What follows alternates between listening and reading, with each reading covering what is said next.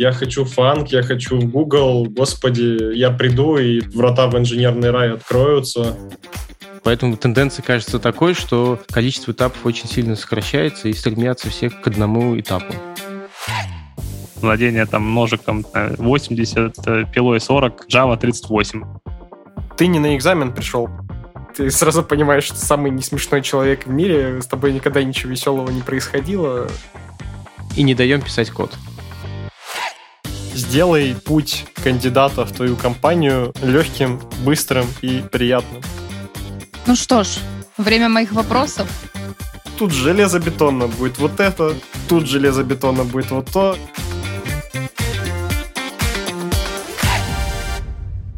Всем привет! Это подкаст «Диван».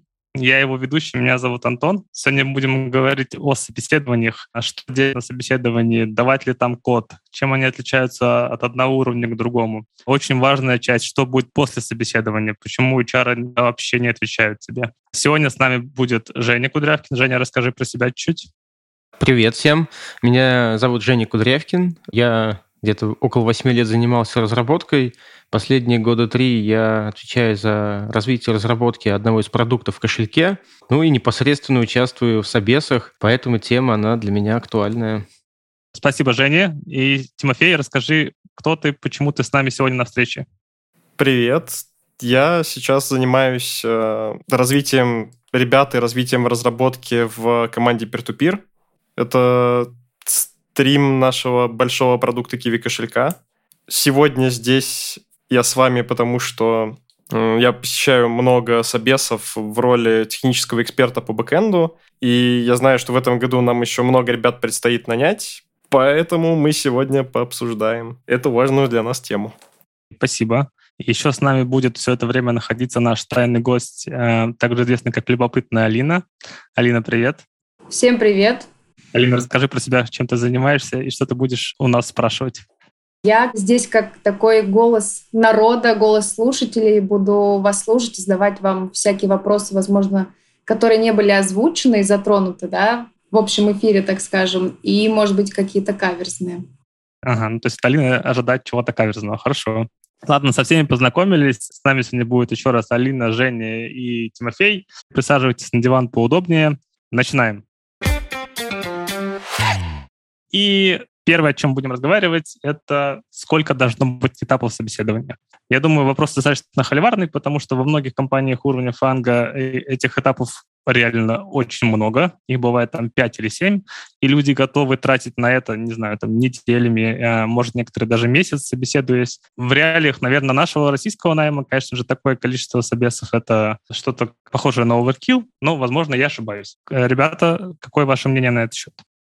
Тут, опять же, сложно однозначно ответить, потому что там не то, чтобы мы прям, скажем, э, эксперты в наймах разных компаниях, ну, если говорить про мнение, то опыт показывает, что в последнее время рынок настолько поменялся кардинально, что попытка сделать несколько этапов очень может сильно там снизить конверсию, и найти хороших кандидатов, там это прям хорошая такая задачка сейчас. И поэтому наблюдается такая тенденция, что стараются сократить количество собесов прям до минимума, ну, вплоть до одного.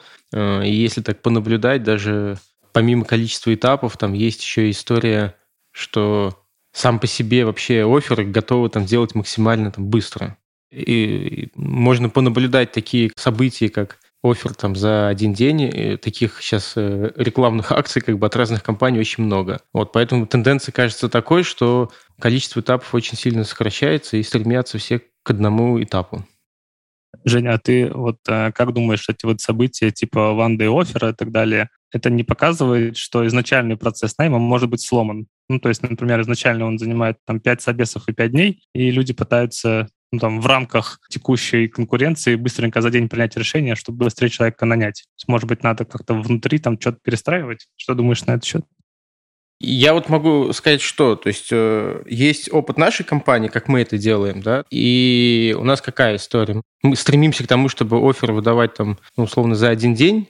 Понятно, что там есть э, разные причины, почему это может быть не получаться. И это подробно сейчас про это мы поговорим. Я хочу как раз, наверное, вот про One Day там, офер поговорить про другие компании. Я вот, насколько понимаю, у них это сделано не на постоянной основе, они как раз вот проводят условно там в какой-то период времени выбирают какой-то день и проводят такие вот э, дни. Я так понимаю, ага. это связано с тем, что они набирают пул экспертов и full тайм выделяют время на вот этот день, чтобы количество собесов, которые они набирают на этот день, ну, они могли его через себя пропустить, обеспечить. Вот. А, и за счет этого как бы они делают их, ну, не каждый день, а вот там раз в месяц, условно, там, или раз в квартал. Мы же у себя в компании, мы стремимся к тому, чтобы возможность была проводить собесы вот в любой удобный день именно для кандидата. То есть мы Здесь, наверное, в какой-то степени мы тоже используем продуктовый подход и исходим от потребностей клиента, ну, в данном случае кандидата, и стремимся к тому, чтобы э, назначать дату собеса и проводить именно в удобный для него день и удобное для него время.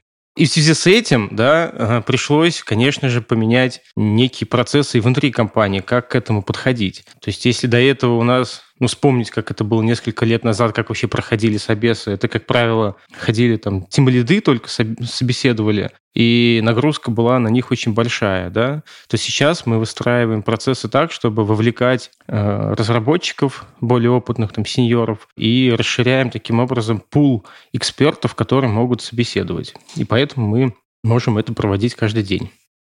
Окей, спасибо большое. Ребят, а раз э, заговорили про One Day Offer, вопрос, а как вообще вы к такому относитесь? Стоит проводить, не стоит, как часто? Я могу, могу начать.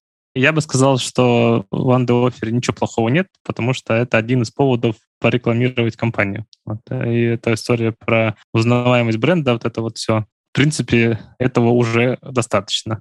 Чаще всего бывает, что One Offer ограничен количеством сеньоров, там, не знаю, в компании. То есть у него есть четкая там capacity, например, там у тебя 50 сеньоров, и ты можешь сделать, там, не знаю, 25 собесов примерно в день. Вот. Ну, это хорошо. Такое количество потока там реально переварить не так просто. Главное, чтобы выхлоп был.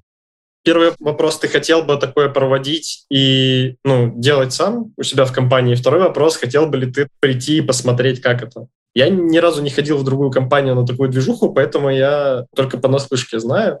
Своего опыта у меня нет, как это происходит. С одной стороны, это может быть прикольный boost, когда ты прям держишь людей, кандидатов, как бы грубо не сказать. В общем, ты в них цепляешься, ты их не отпускаешь на какой-то короткий промежуток времени, и как раз это сплющивает твою воронку. Меньше шансов, что человек где-то потеряет с тобой контакт, отвалится, потеряется, больше шансов, что он дойдет до конца этой воронки за короткий промежуток времени быстро. Другой вопрос, да, что это либо какой-то субботник выходной, где тебе нужно сдернуть туда кучу инженеров, либо это какой-то рабочий день, то есть тебе нужно прям вот полностью остановить производство там на какое-то время в нескольких командах, чтобы пришли инженеры и тебе движуху сделали. Это может быть как тоже затыкание пальцем дыры в лодке, типа, что наш стандартный процесс найма недостаточно хорош, давайте мы попробуем вот раз в промежуток времени заткнуть, бустануться, и, может быть, что-то получится. Мне кажется, надо попробовать как-нибудь. Посмотреть самим, как другие компании это делают, просто попробовать. Мне кажется, это в первую очередь ну, такая маркетинговая акция, потому что очень похоже, да, то есть мы же как бы рекламируем это, и это новое, публикуем как новое, что мы там за один день прям офер делаем. И тем самым ну, как бы создаем некую такую воронку и ажиотаж вокруг этого. То есть, мне кажется, если это там начать проводить на какой-то регулярной основе, оно просто не будет э, давать вот этот вау-эффект. Вот, поэтому это больше, я считаю, как маркетинг какой-то эффект неожиданности, да, должен сохраняться. Mm. То есть непонятно, когда они проводятся. И неожиданности, и в целом то, что мы вокруг этого как бы прям делаем рекламу. То есть это же начинает там постить на хабрах и во всяких там статейках, по сарафановому радио там разбегаться. И вокруг этого как бы происходит ажиотаж. Мне кажется, это вот такая история. Ну, точно надо попробовать. Это в любом случае все, пока мы сами не попробуем, мы не узнаем, как это работает, как это действует. Я за то, что попробовать.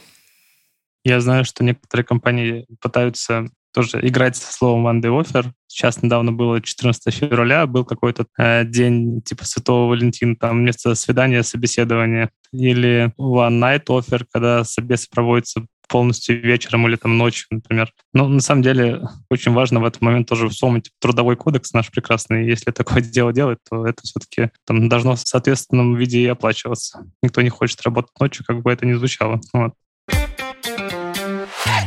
Тим, что думаешь по поводу количества этапов?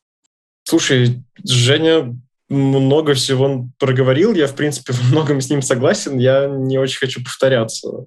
Давай тогда этот блиц-опрос. Сколько? Сколько? В Киеве? Ну, вообще, вот ты как кандидат, сколько бы ты сказал должно быть? Ну, я бы был готов максимум, наверное, на два. Тимофей, Тимофей, а если это Google? Ты знаешь, у меня почему-то никогда не было э, вот этой страсти. Я хочу фанк, я хочу в Google. Господи, я приду, и там будет вот врата в инженерный рай откроются. У меня никогда такого не было. Мне почему-то всегда казалось, что гораздо более крутая история — это прийти и попытаться сделать там, ну, условно, второй Google, ну, не обязательно к этому слову цепляться. То есть прийти, понять и прочувствовать, как э, вот это становление происходит, как это сделать самому, развиваться вместе с компанией, а вот влететь в Google, там быть аутсайдером и пытаться как-то дотянуть, потом рассказывать, я работаю в Google, я там крутой.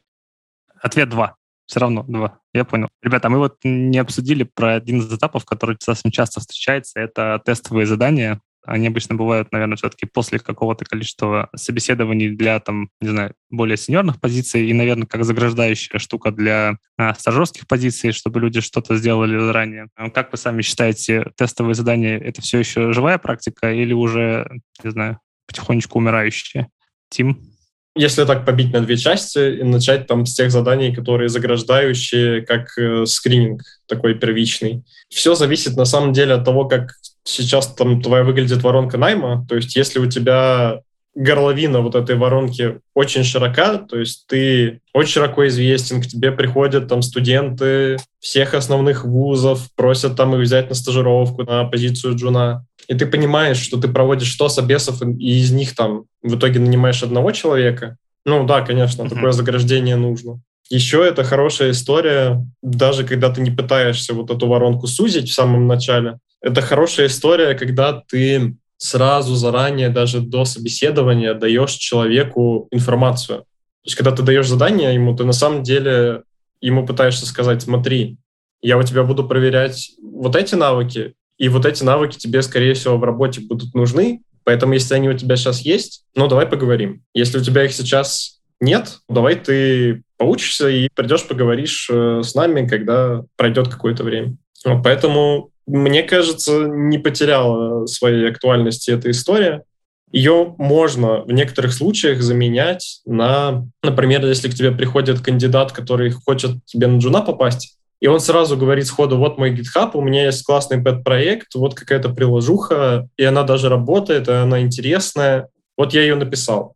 Мне кажется, это тоже хорошая история, она тоже сразу много дает информации о кандидате, про его заинтересованность, про его там жизненную позицию какую-то активную. Наверное, если у него была бы такая история, я бы сказал, окей, у меня есть отправная точка, от чего толкнуться, о чем с тобой говорить, можешь как бы тестовое задание не делать, я уже вижу на основании там вот этого уровня, что ты, ну, почти наверняка с ним справишься. Окей. Так, мы с вами обсудили про тестовые задания, и давайте все-таки приступим к собеседованиям и обсудим, почему чаще всего собесы, мы, наверное, HR часть пропускаем, начинаются с обсуждения предыдущего опыта. Для чего вот этот вот такой первый шажочек кандидату? Мы в первую очередь набираем же не просто там, разработчиков, которые бездумно умеют там, писать код, а так как у нас там продуктовая компания, нам важно не только знание, как он код пишет, а его поведенческие какие-то факторы, там, да, как он в команде работает, как он относится к продукту, насколько он его понимает, да, в какой роли он там выступал, как он относится к тому, чтобы брать на себя какие-то новые роли. Проще говоря, это некую такая софтовая часть. И поэтому Здесь э, важно понять его отношение к работе. И чаще всего мы, когда спрашиваем про опыт, мы смотрим, как он себя вел в команде, как он, э, какие задачи на себя брал, а что, наоборот, может быть, не брал. Мне нравится такой вопрос и вообще общий вопрос, чего ты нам хочешь сам рассказать о себе. Mm. Это важно даже не с точки зрения того, что там будет за контент внутри, а с чего он начнет. То есть он будет говорить про бизнес, какой-то бизнесовые задачи и свой опыт там. Или он будет говорить про какие-то технические свои вызовы, самые интересные, начнет с них. Или он начнет говорить про команду, с которой он работал. По опыту кажется, что с чего обычно человек начинает, то обычно ему интереснее всего, и оно для него самое важное. И дальше ты просто можешь все остальное интервью не делать каким-то шаблоном, а ты его можешь построить вокруг э, сразу тем, с одной стороны, которые ты уже видишь у кандидата сильные, и их надо там раскрыть, пошире посмотреть, мотивацию понять. С другой стороны, про то, что он не сказал, ты сразу понимаешь, что это все, скорее всего, стороны недоосвещенные, слабые. Ну, их про них тоже желательно, конечно, понять побольше, чтобы какие-то сразу зоны роста выделить и понять там по специфике, куда лучше там кандидат подойдет. Вот с таким балансом сильных слабых сторон. Угу, понял тебя. А чем обычно отличаются собеседования на различные уровни? Там, не знаю, на джуна или на сеньора? Какие-то этапы дополнительно добавляются или, может быть, убираются? Мне кажется, в целом этапы, они плюс-минус одинаковые. Тут вопрос, может быть, будет зависеть, э, на чем больше акцент делаем, да? То есть если мы там говорим про сеньора, про более опытного, то, конечно же, там интересен больше его опыт и как он рассуждает в каких-то там нетривиальных задачах.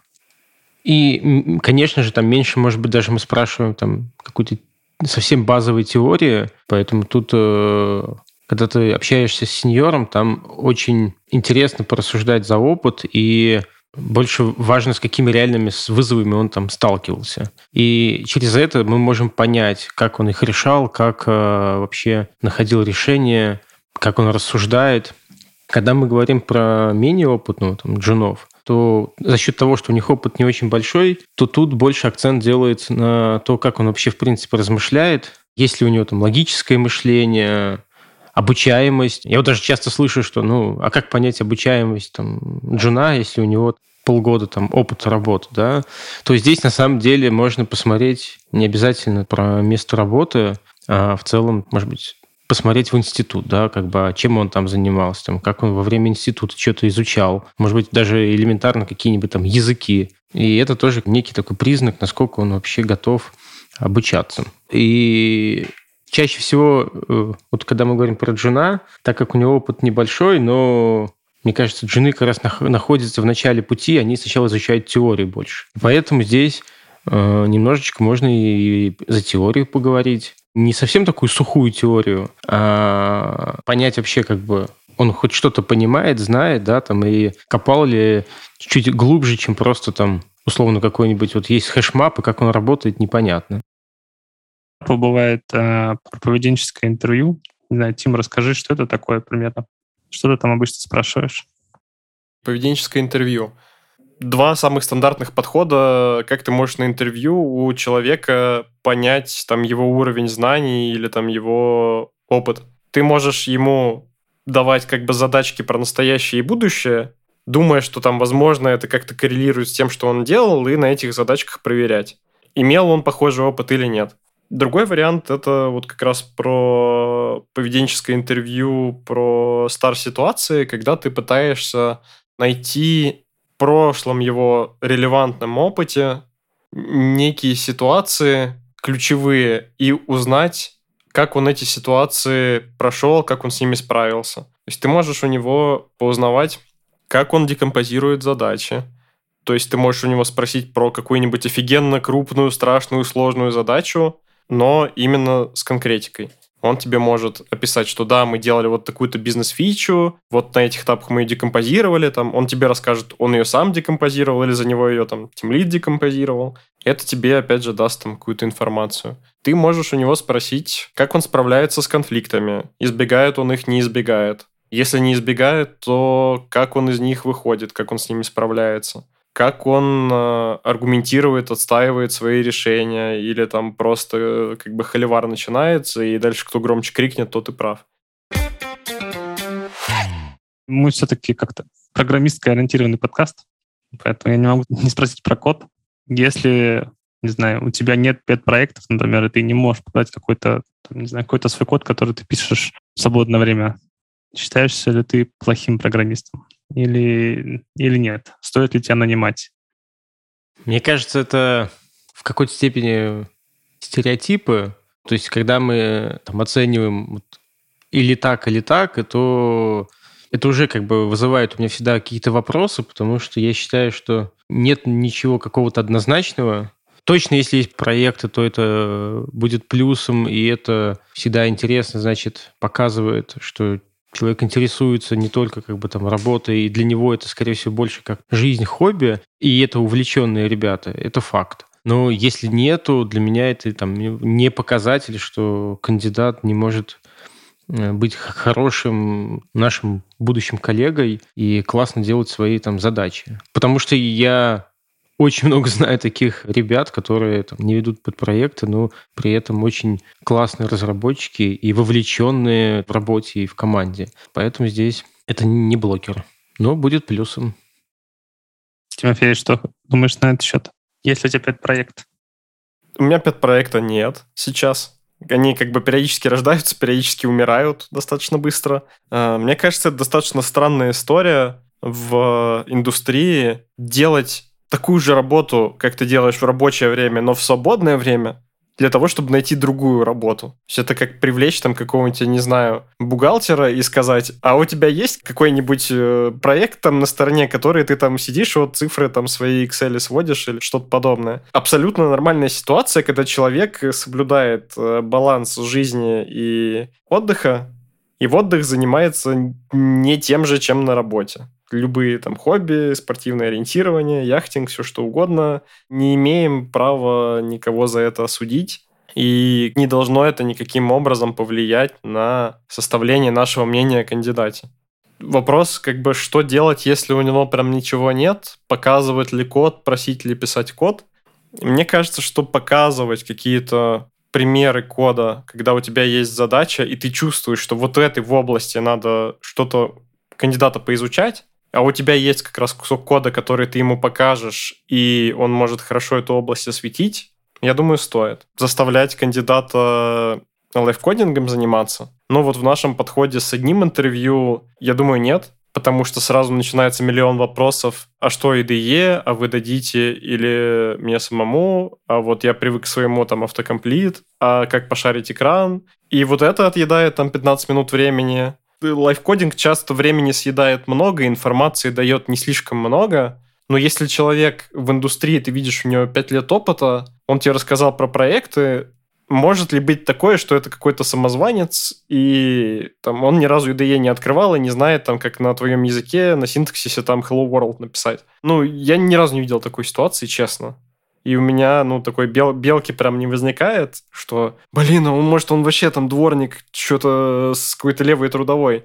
Поэтому интересная была в свое время идея, когда мы были на курсах по лесу и обсуждали тоже найм, там была прикольная идея парное программирование на интервью. Но там была суть не даже не в самом коде, который тебе напишет э, кандидат. То есть ты берешь какую-то задачку и говоришь, смотри, у меня есть заготовленный проект, вот такая бизнес-задача, мы немножко бизнес-логики напишем, я тут две минуты попишу, а потом мы поменяемся. Чтобы так человек немножко вошел в колею, перестал там нервничать, опять же, потому что многие, когда им дают там IDE, все, забрало опускается, и все останавливается мышление. Здесь можно как раз вот на таком парном по программированию повыяснять, а как человек там взаимодействует вот с коллегой. То есть это уже тебе что-то подскажет о том, как он будет в команде. Э, насколько человек быстро погружается в какую-то бизнес-задачу, насколько ему сложно перехватить вот управление, посмотреть на чужой код, который написан там до него, понять быстро его архитектуру, понять, как его расширить, дополнить. Ну, то есть здесь уже не про код, не про синтаксис и не про какие-то там упражнения там с глубокой Java, и больше про взаимодействие. Вот эта идея мне понравилась. Наверное, стоит ее как-нибудь попробовать. Но я пока так и не попробовал. К своему стыду. Здесь ты все-таки имеешь в виду как правило, в парном программировании есть там э, драйвер, есть там штурман, да, и в этом случае до этого ты говорил, что там всякие проблемы с IDE, там, с шарингом, то здесь кандидат выступает в роли штурмана, да? Да. Сейчас я делаю, что у меня кандидат выступает в роли штурмана, когда я схемки рисую. То есть я показываю ему какой-то бизнес-процесс, говорю, давай, ну, что-нибудь попроектируем. И кандидат говорит, так, это туда, это сюда, мне это очень нравится тем, что кандидату не нужно ничего открывать, никакие ссылки, там ничего нигде бродить. Он как бы просто видит твой экран, все, это секундное дело, открыть там мира, который у меня уже там есть накиданный процесс, все, начать работать. С кодом, если ты хочешь, чтобы он был не таким, не штурманом, э, не, не навигатором, ну, надо что-то придумывать. Там какой-то код в изми есть, э, который можно вдвоем сидеть в одной IDE-шке. Это гораздо быстрее, чем шаринг экрана работает. Но, опять же, это уже добавляет какие-то ссылки, какой-то стресс, а человеку надо заранее сказать, чтобы он идею поставил, чтобы он там что-то настроил. Не для всех это подойдет. Поэтому вот если ты просто его попросишь даже рассказать, вот как какой-то класс там спроектировать или как там циклическую зависимость убрать, э, и нет цели там его проверить на самозванство, то, мне кажется, тоже рабочая штука. Да, я можно тоже добавлю, вот я там согласен по поводу там, то, что лайфкодинг, наверное, на интервью это очень во-первых, большой стресс для кандидата, и как ни крути, все-таки это собеседование, да, то есть это в реальной жизни мы как-то так более расслаблены. У нас же нету цели там проверить еще и кандидата на стрессоустойчивость, все-таки мы там разработчиков нанимаем и действительно стараемся создавать для них там благоприятные условия. Поэтому здесь нет цели, да, у нас там проверить на стрессоустойчивость. А во-вторых, вот тоже там Тимофей эту тему там подметил, что важно максимально за короткое время э, извлечь больше знаний да, о кандидате. И мне кажется, лайфкодинг, он ну, как бы, он что покажет? Он покажет, вообще знает ли там синтаксис или какую-то задачку решит, но она, как правило, будет очень, наверное, примитивная, простая, ну, в том плане, что там какой-то проект большой не напишет тебе там за собес. И все, что мы увидим, он там увидим знает ли он синтаксис, знает ли он какой-нибудь алгоритм, который он использовал для решения задачи, и все. А вот, э, например, ревью, мне кажется, он этот пример с ревью может показать как раз намного-много больше за короткое время. Ну, то есть можно прям показать какой-нибудь там большой кусок кода, где увидеть, какие он видит там проблемы в коде, да, и по неймингу может какие-то моменты подсветить, по декомпозиции, по читабельности, там, и, в принципе, даже какие-то, может быть, э, ошибки, если он подсветит, это уже показывает о том, что он понимает, как вообще писать код. И стресса намного меньше для кандидата. Поэтому я считаю, это ревью нормальная тема. А еще прикольно, ты сразу увидишь, как он обратную связь по коду дает. Да, да, да. Как он скажет, типа, все говно вообще нечитаемое, я даже не буду пытаться все переписать, но и ты понимаешь, что, скорее всего, он и в работе будет так же делать, и, ну, это вопросик. Да, да.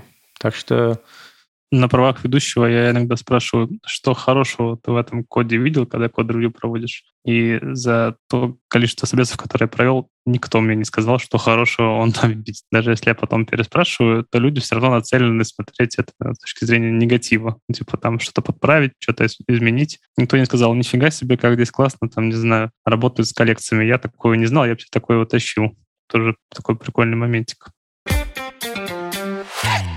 Смотрите, если мы прошли технические этапы, допустим, с кандидатом побеседовали, следующий этап — это обычно рассказ о компании, какой-то о продукте и вопросы от кандидата к собеседующим. Какие вопросы вы ожидаете? Какие вы считаете, там, не знаю, хорошими, положительными, как-то дополнительно раскрывающими кандидата? Если он ничего не спросит, скажет, у меня нет вопросов, извините, я пошел на следующий собес, нормально это или нет?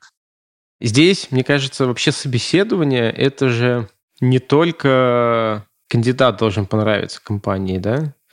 И компания, мне кажется, тоже должна показывать себя с лучшей стороны, потому что ну, даже если кандидат не примет там офер, не согласится, то впечатление, какое останется после собеса, это очень важно для компании, потому что он может прийти через полгода, либо он может там рассказать своим друзьям, коллегам, и здесь очень это важно. Поэтому будем честными, компания тоже себя продает, и мне кажется, здесь важно рассказать очень грамотно и понятно кандидату и про компанию, то есть какие продукты есть, какие процессы, какие технические э, задачки, какие у нас там инструменты и подходы разработки, и максимум ответить на вопросы кандидата. И отвечая на твой следующий вопрос, э, если кандидат ничего mm-hmm. не спросил, норм ли это, ну, то есть тут опять же по опыту как. Все очень зависит от того, насколько подробно там, вы рассказали и понятно. И показатель, наверное, когда кандидат ничего не спрашивает, это может быть либо он настолько там воодушевился, ему все там классно понятно, что он такой, блин, все, ничего даже спрашивать не буду, все классно понятно, вот уже там готов принять офер, да. Либо может быть действительно, что он там,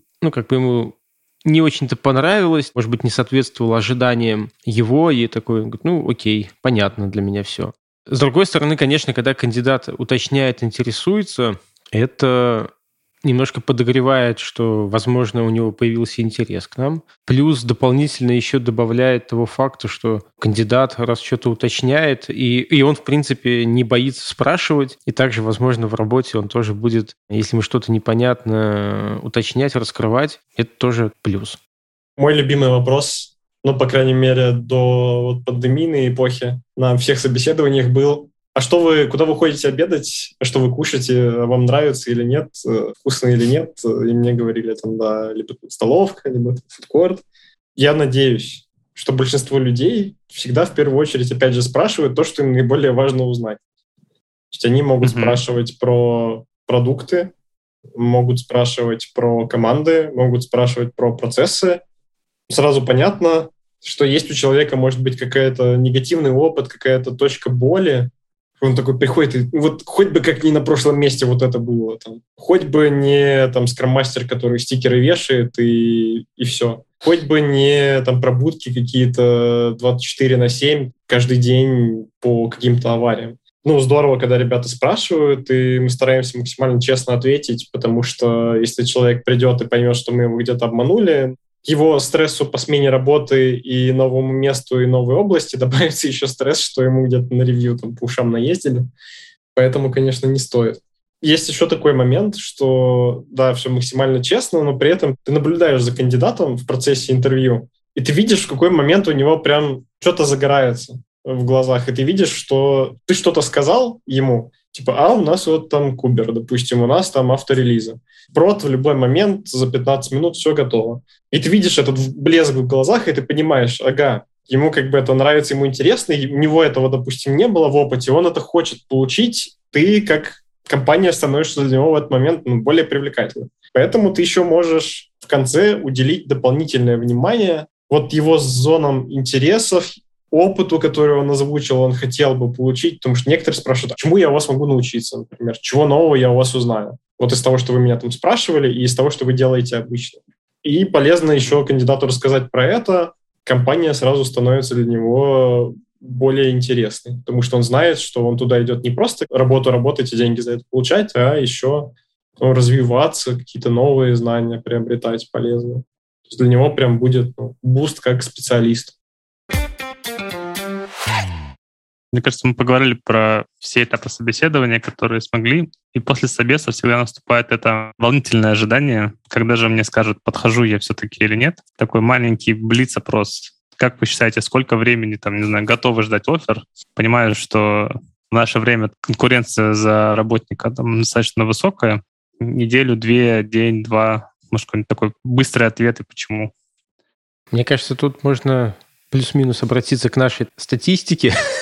Давайте будем там честными. Были не раз случаи, когда после собеса, там уже через пару дней кандидат говорит, а я уже все принял там офер. Вот, и поэтому здесь рынок, мне кажется, начинает диктовать эти правила, что если ты пытаешься затягивать с ответом больше, чем 2-3 дня, то очень-очень высокая вероятность, что кандидат уже принял офер другой компании. Поэтому неделя, мне кажется, это вообще неприемлемо. Такой оптимальный там день, два, ну, три это вообще там максимум. Но это опять же мы говорим про свой опыт на текущий момент, да, вот те собесы, которые были и в прошлом году, и в этом году. Так что вот, вот так вот. Можно сразу еще понять, когда к тебе пришел человек, э, есть два варианта. Он может сейчас находиться в активном поиске работы, потому что его что-то расстроило на текущем там месте, или он вообще уже уволился, Поэтому он сел, опубликовал где-то вакансию. У нас э, HR, там, рекрутеры, точнее, налетают, ну, очень быстро. За... Когда, когда-то я имел несчастье выложить там на HeadHunter вакансию. Мне налетело, ну, рекрутеры штук 15, наверное, за час, за первый час. То есть надо понимать, что если человек вот в таком состоянии, то, скорее всего, у него было только что три собеса до тебя, и еще после тебя еще три будет. И в этой истории когда ты выбираешься из 10 компаний, ты, короче, думаешь, что у тебя мозг такой очень умный, рациональный, и будешь что-то прикидывать, на самом деле, скорее всего, мозг твой выберет первое, что ему понравилось, и первое, кто ему ответит. Поэтому день-два, вопрос, что еще там делать. Ну, то есть э, просто помурыжить человека, ну, наверное, нет. А принять решение, ну, двух рабочих дней, мне кажется, должно хватить.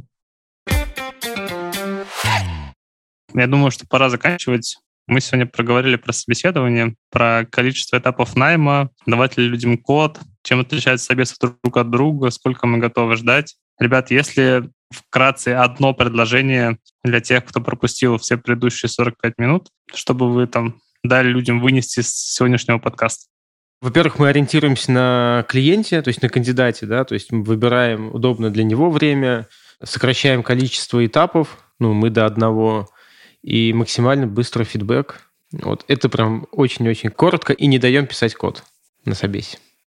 Почти получилось одно предложение. Ладно, хорошо. Тимофей, попробуй ты. Сделай путь кандидата в твою компанию легким, быстрым и приятным. И он тебе скажет спасибо. Клево. Вот мне практически то же самое в голове отложилось, что принимай решение быстро и качественно, и тогда все будет окей у тебя с наймом. Алина? Ну что ж, время моих вопросов. А, ребят, а что для вас собеседование? Как вы к нему относитесь, не знаю, будучи с одной или с другой его стороны? Какие эмоции испытываете? Мне кажется, так как Алина немножко забирает хлеб ведущего, я тоже должен на эти вопросы отвечать. Давай, давай. Я думаю, что это всегда стресс. Всегда стресс с двух сторон, кем бы я ни был. И когда я хожу как человек, который собеседует, и как человек, который собеседуется, тут очень важно как раз первые несколько минут и настраивание здоровой атмосферы, ну, какие-то small или что-то такое, что не придется переживать, и да, возможно, тебе не дадут там полотно, где ты пишешь код, какую-нибудь белую бумажку и все остальное. Вот, как-то так.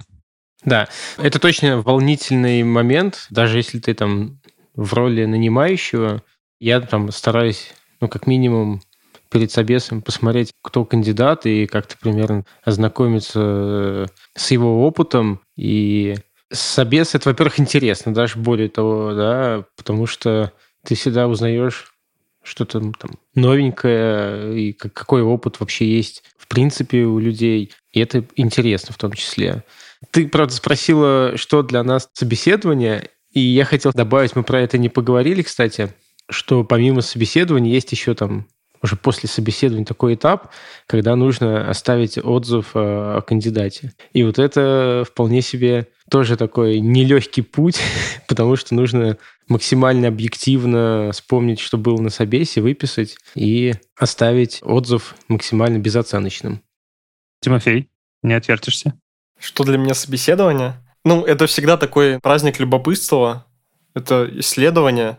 Ты всегда исследуешь. Если тебя собеседуют, ты... Понятно, тебя там немножко потыкают палочкой, но в целом у тебя задача поисследовать э, компанию и там на основе информации, которую ты узнал, и людей, с которыми ты поговорил, сделать они выводы. Когда ты собеседуешь со стороны компании, ну, твоя задача тоже максимально, наверное, исследовать человека на вопрос, насколько вот он справится с теми задачами, с которыми он должен справиться. Открыть его сильные стороны, открыть его слабые стороны не говорят, зона роста – то есть максимально о нем узнать. И каждый раз, когда ты узнаешь каждого нового человека, это такой инсайт, что ли, что люди вот они все такие разные, все такие интересные, особенно когда перестают волноваться, расслабляются, и ты вот, ну, сидишь, просто смотришь и радуешься некой красоте и уникальности каждого человека. Спасибо, Тима, что собесы для тебя это что-то радостное. Алин, что еще хочешь спросить? Да, хотела, чтобы вы рассказали еще про свое какое-то либо самое нелепое собеседование, либо какой-то смешной, забавный случай, который был с вами. Это вечная проблема, как тебя на какой-нибудь вечеринке там просят что-нибудь смешное рассказать, ты сразу понимаешь, что самый не смешной человек в мире, с тобой никогда ничего веселого не происходило.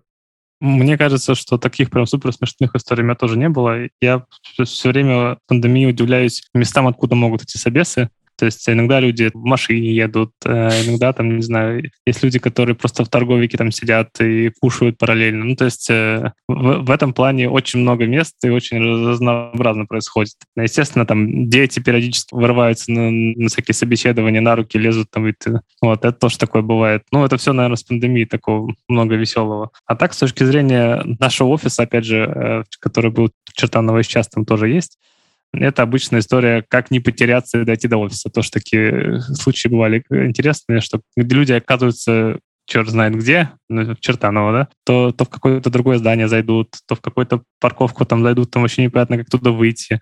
Ну, то есть такой кейс тоже происходил. Вариант то, что мы там, не знаю, присылали кучу картиночек с рисунками, стрелочками, куда идти, но такое тоже бывало.